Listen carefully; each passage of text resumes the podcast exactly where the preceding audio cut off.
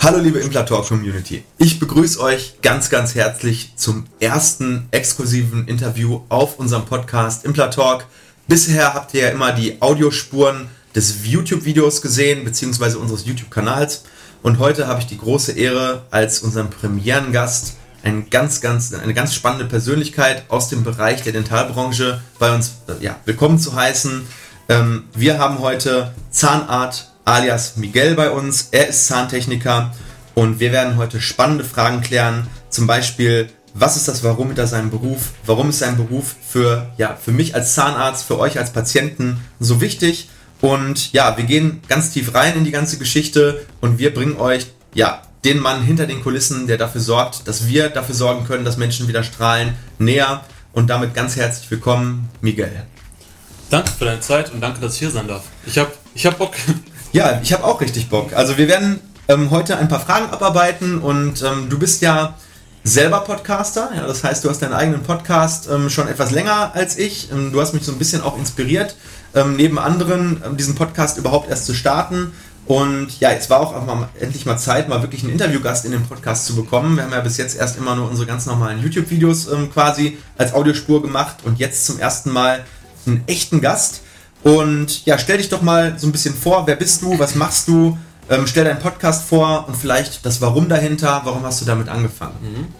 Ja, also nochmal danke, dass ich hier sein darf. Mein Name ist Miguel Angelo Basalo, ich bin Zahntechnikermeister, komme gebürtig aus dem Ruhrgebiet, äh, komme aus Schwerte, das ist eine Kleinstadt neben Dortmund und bin jetzt vor kurzem nach Bayern gezogen, nach Oberammergau. Und ja, ich bin Zahntechniker geworden, weil ich es halt einfach cool finde, Menschen ein neues Lächeln zu rekonstruieren, also das, was früher einmal da war, wiederherzustellen. Das fand ich richtig cool.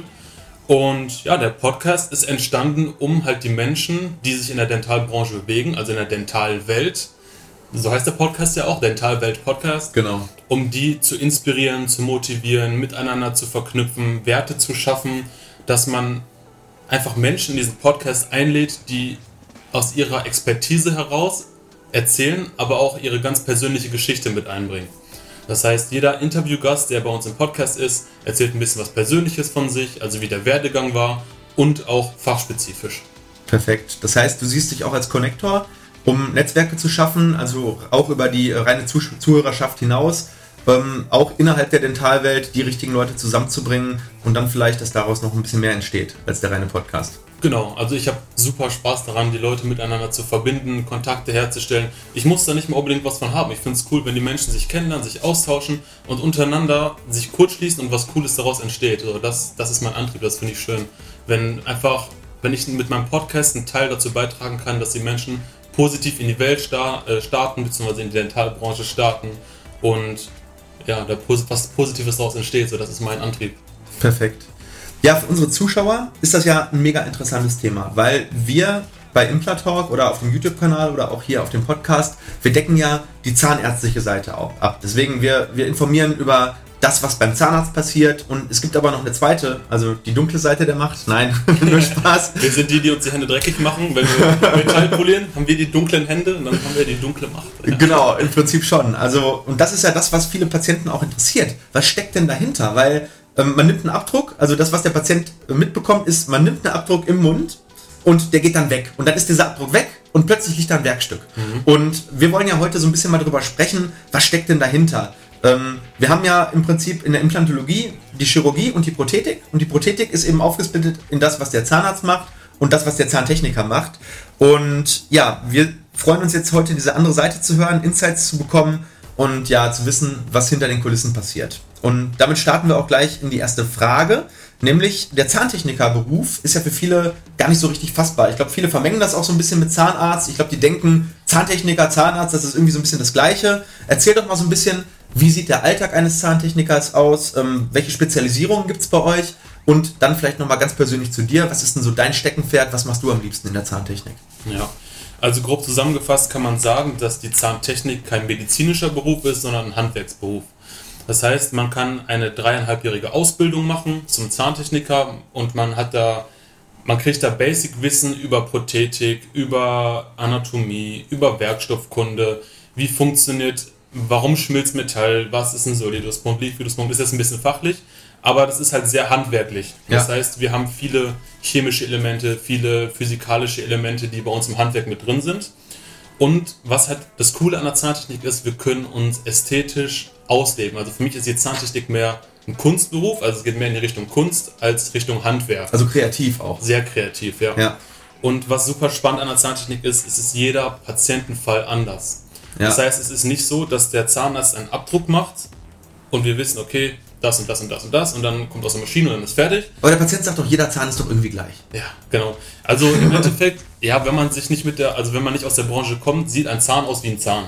So, Ja. aber ein Zahn ist nicht gleich ein Zahn, es gibt Kunststoffzähne, es gibt Keramikzähne, es mehrschichtige Zähne, teilweise wenn ästhetische Veneers hergestellt werden, was ihr ja auch macht, Ja. da muss geguckt werden, welche Zahnfarbe hat der Patient, welche Stummfarbe, das ist ja euer Job quasi. Und wenn das übers Labor vermittelt wird, dann sind wir im Auftrag, diesen ästhetischen Zahnersatz herzustellen. Und da steckt ganz viel Wissen, ganz viel Übung drin und das macht die Zahntechnik für mich super spannend. Ja, es ist ja auch so, manchmal denken die Leute, du, du machst jetzt irgendwelche Zähne und das Problem ist, irgendwas, wenn das nicht hochqualitativ ist und es macht jemand, der unkreativ ist, der nicht gut ist, dann weiß man nicht, was nicht stimmt. Aber es stimmt irgendetwas nicht. Die Ästhetik stimmt irgendwie Ja. nicht. Da ist keine Symmetrie oder, Ja. oder, oder manchmal ist sogar Symmetrie da und es sieht plump aus. Das heißt, diese, diese Magic, die kommt, wenn du wirklich talentiert bist, wenn du ein richtig guter Zahntechniker bist, das ist ja der Job oder das ist das, was einen, äh, vielleicht einen unterdurchschnittlichen oder einen durchschnittlichen Zahntechniker von einem richtig guten Zahntechniker Ja. unterscheidet. Ne? Das Herzblut, das muss da einfach drinstecken. Und du musst vor allem Bock darauf haben, auf das, was du machst, weil Zahntechnik ist nicht recht Zahntechnik. Du kannst so viele verschiedene Sachen der Zahntechnik machen. Du kannst eine Arbeitsvorbereitung sein, was super, super wichtig ist. Arbeitsvorbereitung heißt, ihr schickt uns den Abdruck, daraus entsteht dann ein Gipsmodell und dann wird das einartikuliert, also in ein Gerät, was quasi Oberkiefer und Unterkiefer zusammenbringt, simuliert quasi die, den Kauapparat, was der Patient im Mund hat.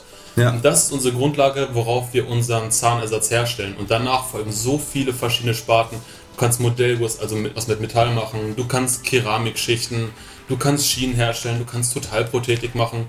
Also ich glaube, allein für jeden Bereich sollte es eine eigene Ausbildung geben. Ja, also das ist ja auch das, was die Zahnmedizin momentan so ein bisschen durchlebt.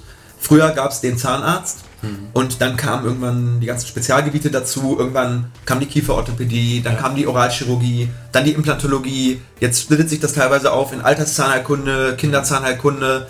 Und je, je mehr Wissen in einem Gebiet kommt, umso differenzierter werden die Spezialisten, weil einfach, naja, es ist immer besser, jemanden zu haben, der eine Sache richtig gut kann, als wie einen zu haben, der alle Sachen so ein bisschen kann. Ein bisschen, ja, genau. Ne? Das heißt, wir gehen in eine Zeit des Spezialistentums.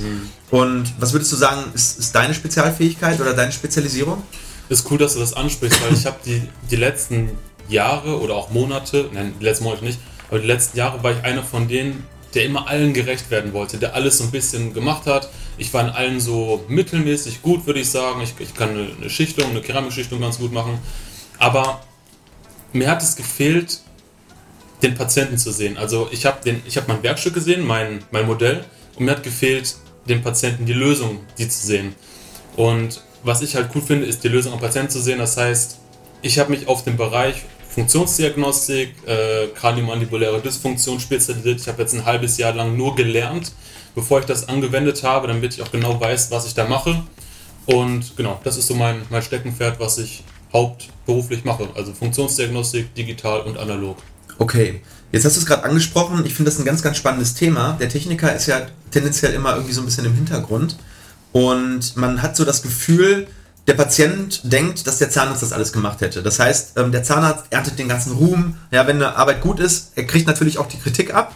Wobei der Zahnarzt dann immer schnell dabei ist und sagt, hey, ist nicht unsere Schuld, ist die Schuld vom Labor. Ist natürlich unfair und sollte man auch nicht machen und machen wir auch nicht. Aber das, das ist halt für den Zahnarzt einfacher, weil er ist am Patienten, er hat den Hebel und ähm, wie siehst du das? Sollten die Zahntechniker oder, oder das Labor, sollte das generell vielleicht ein bisschen mehr in den Vordergrund gerückt werden, weil ähm, im Endeffekt sind 50% der Arbeit eigentlich beim Labor und ich habe das Gefühl so ein bisschen, dass, dass die, ähm, ja, die Wertschätzung nicht 50-50 verteilt ist. Ja, man muss ja dazu sagen, ihr seid ja am Patienten, ihr seid der Ansprechpartner für den Zahn, äh, beziehungsweise für den Patienten. Und dem ist ja in Anführungszeichen egal, wo der Zahnarzt herkommt, der muss funktionieren und dafür seid ihr zuständig. Ne? Ihr müsst vielleicht Ja. ein bisschen nacharbeiten, ihr seid der Ansprechpartner und ich finde es immer cool, wenn so ein Lob von der Praxis kommt, dass man das mitbekommt, okay, es hat funktioniert. Ist in Deutschland vielleicht nicht so der Regelfall, dass man immer das Gute mitbekommt, sondern manchmal eher, wenn es schlecht läuft. Ja. Aber ich finde, ja, die Lorbeeren ernten, das, das brauche ich persönlich jetzt nicht, aber es ist schön zu wissen, wenn es auch mal funktioniert. Genau, also du, du brauchst jetzt nicht das persönliche Lob, aber du, Nee. du würdest schon gerne den Erfolg sehen, wenn der Patient zufrieden ist. Ja, Genau, also das ja. heißt, Das äh, du, wichtig, du, ja. ziehst dann diese, diese Zufriedenheit oder diese Wertschätzung nicht aus, aus dem Lob vom Zahnarzt, Ja. sondern eher aus der Zufriedenheit des Patienten, Genau. dass das Ge- Gesamtergebnis passt. Ja, genau, dass die Und- Arbeit funktioniert. Also, dass der Patient funktionell mit dem Zahnarzt klarkommt, dass er ästhetisch mit dem Zahnarzt, dass er sich selber auch schön findet mit den Zähnen, die wir hergestellt haben. Ja, Ja, und dass er damit sprechen kann. ne? Es gibt ja so drei Punkte: Ästhetik, Phonetik, Funktion. Also, es muss schön aussehen, es muss funktionieren und du musst damit sprechen können. Das sind so die Anhaltspunkte, die man als Zahntechniker hat. Und dann ist für mich cool. Also, wenn der Patient damit klarkommt, ist alles gut. Da brauche ich nicht noch einen Schulterklopfer vom Arzt für. okay, super. Ähm, ja, Thema aber Zusammenarbeit mit dem Labor finde ich ganz, ganz wichtig. Ähm, das ist ja eine Herausforderung, weil ähm, ihr müsst euch ja zwei Bedürfnissen anpassen. Also einmal dem des Zahnarztes, der erwartet ja eine gewisse Art der Leistung und den Bedürfnissen des Patienten. Und, das, und da, was findest du, muss alles gegeben sein, damit diese Zusammenarbeit zwischen Labor und Zahnarzt wirklich langjährig, konstant und zu beider Seiten Zufriedenheit funktioniert? Und wo siehst du vielleicht auch Herausforderungen, die momentan im Durchschnitt, also in der durchschnittlichen Zusammenarbeit, eher schlecht sind und die ein Potenzial haben, dass sie besser werden können? Also was ich super wichtig finde, ist das Thema Kommunikation zwischen Labor und Zahnarzt. Oft hat man ja nicht die Möglichkeit, in die Praxis hinzufahren, aber dass man mal kurz fünf Minuten Rücksprache hält, dass es miteinander, also dass, dass man über das Gleiche spricht, obwohl vielleicht der eine oder andere was andere meint, dass es nicht so viel Interpretationsspielraum gibt.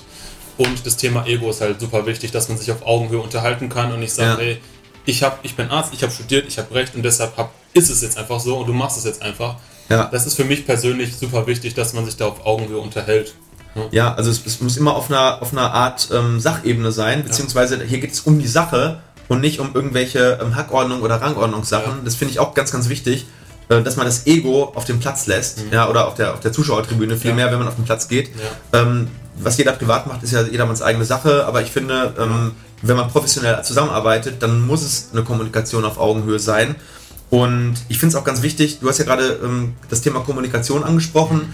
Wir versuchen mehr und mehr auch die digitalen Medien zu nutzen, um die Kommunikation mit dem Labor viel mehr in Echtzeit zu machen. Also früher war es so, Ja. wie hast du eine Zahnfarbe kommuniziert? Meistens hast du die Zahnfarbe ausgesucht mit einem Vita-Farbschlüssel, also sprich A1, A2, A3, B1, B3, was auch immer. Ja. Und dann musste der Zahnarzt das entweder glauben oder der Techniker musste vor Ort sein, um die Zahnfarbe wirklich bei der Auswahl zu sehen. Und heutzutage haben wir, jeder hat ein Smartphone und zwar ein richtig gutes, mit einer richtig guten Kamera. Die sind auch meistens ziemlich farbstabil. Ähm, viele haben sogar die Möglichkeit, das Ganze mit einer digitalen Spiegelreflex zu machen, mit Weißabgleich, sodass die Farben auch wirklich real äh, sind und in Echtzeit äh, dem Techniker zur Verfügung zu stellen, sodass dass der, man kann sogar ein Video machen, das machen wir manchmal auch, dass wir wirklich ein Video fahren von dem Patientengebiss einmal auf zu, dass der Techniker Ja. auch sieht, ah, so ist der Biss.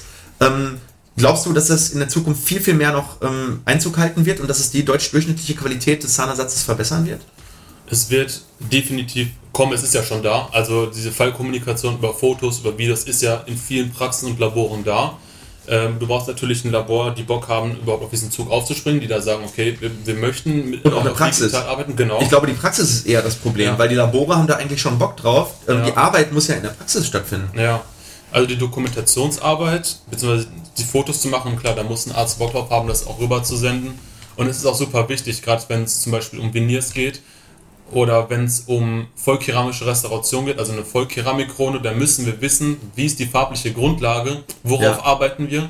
Das ist so, als ob du eine Mauer bauen willst, aber gar nicht weißt, dass, äh, dass der Zement eigentlich gar nicht für die Mauer da ist. So. Ja, genau. Also du redest von dem Thema Stumpffarbe. Ne? Genau. Das, ähm, es gibt ja zum Beispiel Wurzelknall behandelte Zähne, Ja. Die sind deutlich dunkler in der Stumpffarbe. Und wenn ich jetzt eine Vollkeramikkrone mache, haben wir natürlich eine gewisse Durch Ja. Mhm. Durchscheinung oder eine gewisse Transparenz. Ähm, das heißt, wenn ich jetzt die gleiche Keramik auf einen dunklen Stumpf setze, wirkt das ganz anders, als wenn ich die gleiche Keramik auf einen helleren Stumpf setze. Mhm.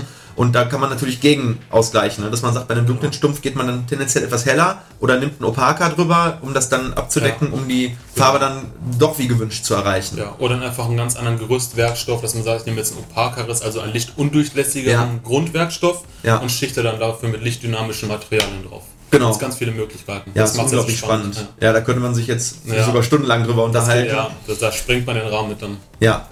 Ähm, ja, aber dann sind wir auch bei einem ganz anderen wichtigen Thema noch, und zwar bei dem Thema Kosten. Ähm, das Labor ist nun mal äh, bei so einer großen prothetischen Arbeit, auch bei einer implantatprothetischen Arbeit, aber auch bei einer konventionell prothetischen Arbeit, ein sehr, sehr relevanter Kostenfaktor für den Patienten. Und ich habe gemerkt, dass einige Patienten, es sind nicht viele, aber ein gewisser Prozentsatz sagt, warum ist die Laborarbeit so teuer? Das ist doch letztendlich nur ein Stückchen Metall und ein bisschen Keramik. Ja, und wenn wir dann in so einen Bereich gehen, zum Beispiel, wir machen jetzt eine festsitzende Versorgung auf sechs Implantaten, also wirklich eine komplett keramische Versorgung oder, oder wenn man wirklich High-Level gehen will, vielleicht sogar noch eine teleskopierende, abnehmbare Brücke mit ähm, von mir aus Keramikstümpfen und dann mit einer Galvano-Arbeit. da ist man ja schnell im fünfstelligen Bereich, alleine was die Prothetikkosten im Labor anbelangt. Kannst du mal erklären, was da wirklich hintersteht, was für eine Manpower, wie, welche Materialien und wie viele Arbeitsstunden in solche Versorgungen reingehen, damit das ein Patient auch mal nachvollziehen kann, warum das so Ja. teuer ist? Also, also jetzt abhängig davon, was hergestellt wird als, Werk, als Werkstück, sage ich mal, das dauert teilweise mehrere Tage, so das herzustellen. Dann steckt da eine ganze Menge Wissen drin. Das heißt, eine dreieinhalbjährige Ausbildung plus die Endkontrolle durch einen Meister, der mindestens 10.000 bis 20.000 Euro für einen Meister für die Ausbildung zahlt. Der investiert seine Zeit da rein, um das zu kontrollieren. Dann hast du natürlich Materialkosten, je nachdem, was für Materialien genu- genutzt werden. Und da steckt ja einfach super viel Arbeit, Leidenschaft drin, Zeit drin und im Endeffekt halt auch, wir stellen Medizinprodukte her. Es muss einfach auch ein Qualitätsmanagement im Hintergrund sein, die sagen, okay, wenn das hier aus dem Haus geht, ist es so gut, dass ich es mir selber einsetzen würde. Ja. Und das braucht Zeit. Ne? Und das hat man halt, halt die Zeit, die auch mit der Kommunikation mit dem Zahnarzt da ist, das muss man auch noch mitberechnen. Oder die Fahrt zu einer Praxis, Ja. die Zahnfarbe, die genommen wird, da steckt super viel Zeit und Wissen auch drin. Ja, und dann kommt ja noch dazu, dass ihr auch häufig selber Materialien einkaufen müsst. Ne? Das, Ja. Wenn man jetzt zum Beispiel eine Implantatarbeit macht, müsst ihr ja wiederum die Originalaufbauteile von den diversen Implantatherstellern kaufen. Die sind auch nicht, sag ich mal, Baumarktpreisniveau, sondern Ja. äh, so, ein, so, ein, so ein, sag ich mal, ein individueller Aufbau für eine Implantatkrone äh, kann schnell mal 150 Euro kosten, auch im Ja. Einkauf. Ja. Ähm, oder wenn man dann irgendwie eine, eine sehr, sehr teure Cut-Kamm-Fräse ähm, ähm, auslasten muss, die sechsstellig kostet, nur damit diese Käppchen gefräst werden. Das sind alles Kosten, die natürlich äh, so ein Labor neben den Arbeitskosten äh, natürlich darstellen muss. Und man muss sagen, dass, dass Labore schon wirklich nicht, nicht so hohe Margen haben. Also viele Labore ähm, arbeiten schon auf sehr, sehr geringen Margen. Und äh, das ist natürlich auch dem geschuldet, dass viele Patienten sagen, hey, ich mache mir meinen Zahnersatz äh, günstig im Ausland. Und ich finde, das ist eine, eine, eine ganz furchtbare Entwicklung, weil erstens kostet es Arbeitsplätze hier bei uns in Deutschland Ja. und hier wird das Geld verdient. Ähm, ich bin der ganz festen Meinung, dass wenn ich mein Geld hier verdiene und hier lebe und hier meine Steuern zahle, dass man natürlich kann man auch mal hier und da was aus dem Ausland bestellen, aber gerade diese großen Arbeiten, ja, ich rede jetzt ja nicht von irgendeiner gefakten Handtasche, äh, so, ein- Verbrauchsartikel, sondern ich rede hier von, von hochwertigem Zahnersatz Ja. und ich möchte natürlich ja auch Zugriff vielleicht haben auf einen Zahntechniker, wenn mal nach drei, vier Jahren irgendwas mit dem Zahnersatz nicht Ja. stimmt. Eine Ähm, Gewährleistung. und es hat natürlich auch was mit der sozialen Verantwortung zu Ja. tun. Ähm, wenn ich hier mein Leben verbringe, hier auch den, den, es ist ja eigentlich Mittelstand, es sind Kleinbetriebe, Ja. ähm, die am Leben zu erhalten. Ne? Das ist das Gleiche, wenn ich, wenn ich mein Fleisch nur noch aus dem Ausland kaufe, wenn ich meine äh, Sachen nur noch aus dem Ausland kaufe, dann werden irgendwann die Industrien und die ganzen Zweige hier kaputt gehen und dann fallen Jobs hier weg und dann ist der Wirtschaftsstandort Deutschland eben auch ganz schnell am Ende. Ne? Ja, einmal aus dem wirtschaftlichen Aspekt, aber halt auch aus dem qualitativen Aspekt finde ich es wichtig. Klar. Weil, wie gesagt, wir haben dreieinhalb Jahre Ausbildung plus entweder Vollzeit oder Teilzeit, vier Jahre, drei, vier Jahre Meisterschule. Und allein fürs, für das Wissen, für diese eine Krone, da gehen ja Jahre drauf. Und das, dieses Fachwissen, das ist halt der Entwicklung in Deutschland so geschuldet, dass wir dieses Ausbildungssystem haben. Aber ich finde es gut, um halt diese Qualität auch zu gewährleisten. Wir haben reproduzierbare Konzepte und wir wissen, wenn was nicht funktioniert, woran es liegt. Und wenn etwas nicht funktioniert, hat man einen Ansprechpartner, der dann auch kommt. Ja, es ist ja auch ein Servicegedanke. Ja. Ich meine, Service, vielen Menschen ist Service genauso viel wert wie das eigentliche Produkt. Ja. Und ich gehöre auch zu diesen Menschen. Was bringt mir zum Beispiel im Restaurant ein gut schmeckendes Essen, wenn der Service richtig grottig ist, dann äh, sage ich doch lieber, dann, dann kaufe ich mir die Zutaten und mache es mir selber zu Hause schön. Ja, das Essen muss gut schmecken und der Service muss top sein. Ja. Und das bekommt man eben, wenn man ein hochwertiges Labor hat. Der Techniker ist vor Ort, berät einen ganz individuell. Und Ja. das sind dann eben diese letzten 10% Ja. am Ergebnis am Ende. Die die 100 ausmachen. Ja. Richtig. Und ansonsten, klar, wenn man sich mit 80, 85 Prozent zufrieden gibt, ja, dann muss man das machen, aber ich Jeder, kann haben oder... möchte. Ne? Es gibt, gibt verschiedene Menschentypen. Richtig.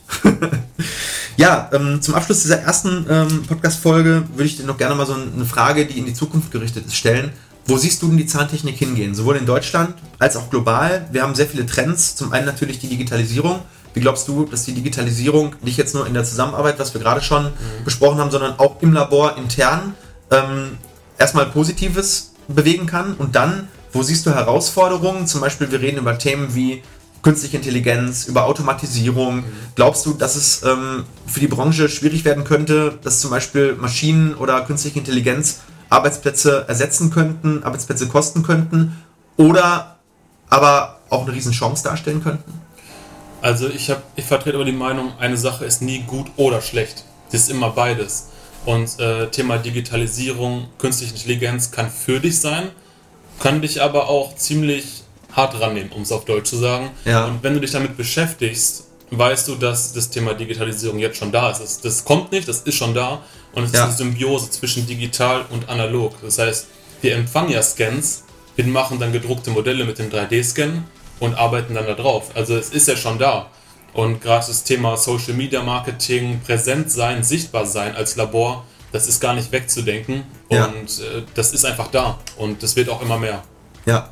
Und wie siehst du das Ganze in den Arbeitsschritten? Glaubst du, dass es irgendwann Algorithmen geben wird, die eventuell die Krone besser formen können, als es jeder Techniker mit seiner individuellen Erfahrung kann? Ich glaube, also ich spreche dafür nicht nur für die Zahntechnik, ich spreche vielleicht, und ich rede hier von einem Zeithorizont nicht von drei Jahren oder so, sondern ich rede von einem Zeithorizont 10, 20, 30 Jahre, dass vielleicht auch zum Beispiel irgendwann Chirurgen, ja, die werden vielleicht noch am längsten nicht ersetzbar sein, aber einfache Dinge, wie zum Beispiel ähm, eine kleine Naht irgendwie an der Haut machen. Es gibt mittlerweile schon erste Studien von Robotern, die das erfolgreich gemacht haben. Es wurde sogar eine Blinddarmoperation durch äh, einen Roboter durchgeführt, erfolgreich. Ähm, und da ist die Zahntechnik ja sogar fast noch einfach dagegen, teilweise. Natürlich, ähm, wir reden jetzt vielleicht zum Beispiel von einer Einzelkrone. Kann das sein, dass es kommt oder glaubst du, das ist eher noch sehr weit weg?